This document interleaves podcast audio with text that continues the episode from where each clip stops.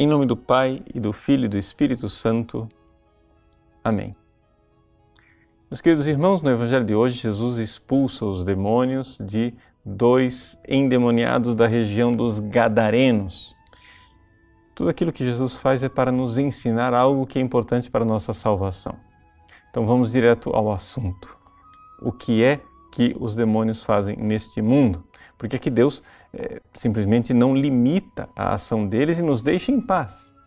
Bom, na fé católica nós cremos que Deus, na sua providência, na sua bondade infinita, ele permite, ele dá um tempo aos demônios para nos tormentar neste mundo.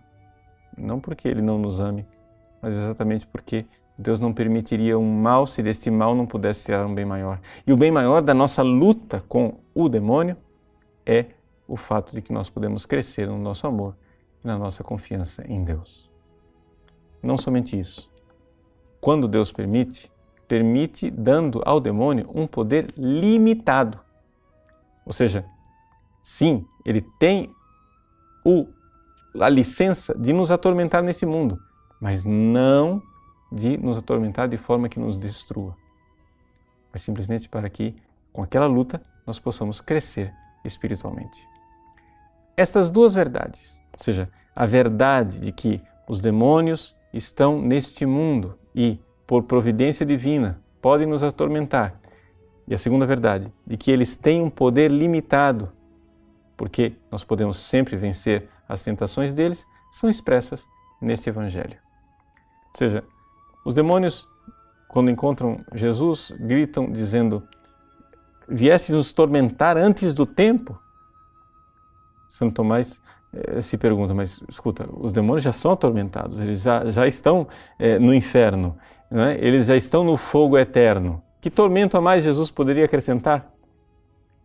É o tormento de limitar o seu poder para que eles não mais agissem neste mundo, ou seja, o tormento de não poderem atormentar os homens. Para eles, isso é um tormento. Seja, os demônios sabem que Deus concedeu a eles um tempo determinado, até o juízo final. E que, portanto, eles têm este tempo. Jesus, porém, pode também determinar um freio nisto tudo.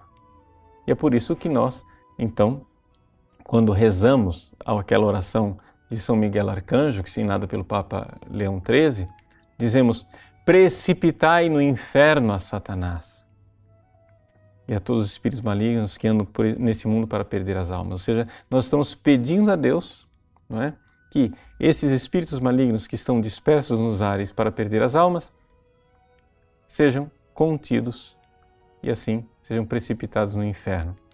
Então, a ideia é esta: o demônio ele pode estar nesse mundo nos tormentando ou ele pode ser precipitado no inferno, ou seja, ser tirado do mundo para não nos tormentar mais. Nós podemos pedir isso a Deus, sabendo que sempre haverá tentações, mas que Deus pode limitar ainda mais essa realidade. Segundo ponto, os demônios pedem a Jesus para, é, ao saírem daqueles homens, entrarem na manada de porcos.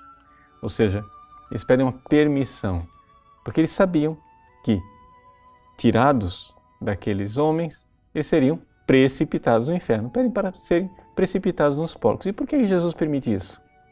Jesus permite isto para que a gente aprenda duas coisas. Primeiro, tudo o que acontece com os demônios acontece por permissão divina. Jesus teve que permitir que eles fossem para os porcos. Segunda coisa, para mostrar o quão limitado é o poder dos demônios. Porque se eles não têm poder nem para entrar em porco, quanto mais para vir nos atormentar. Então, o que é que nos ensina, no fim, o Evangelho de hoje? Nos ensina que nós temos que ter uma confiança ilimitada em Deus. E mesmo que nós estejamos sendo tormentados e tentados pelos demônios, devemos nos jogar confiantemente nos seus braços, principalmente nos braços maternos da Virgem Maria, que é aquela cuja descendência esmagará a cabeça da serpente. Nessa confiança, sabemos que Deus não permite mal nenhum em nossas vidas, se desse mal não puder tirar um bem maior.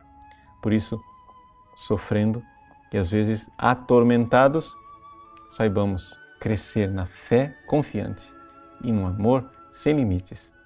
Deus só permite o mal porque desse mal pode fazer de nós grandes santos, grandes homens e mulheres que amam a Deus com o coração abrasado. Deus abençoe você. Em nome do Pai, do Filho e do Espírito Santo. Amém.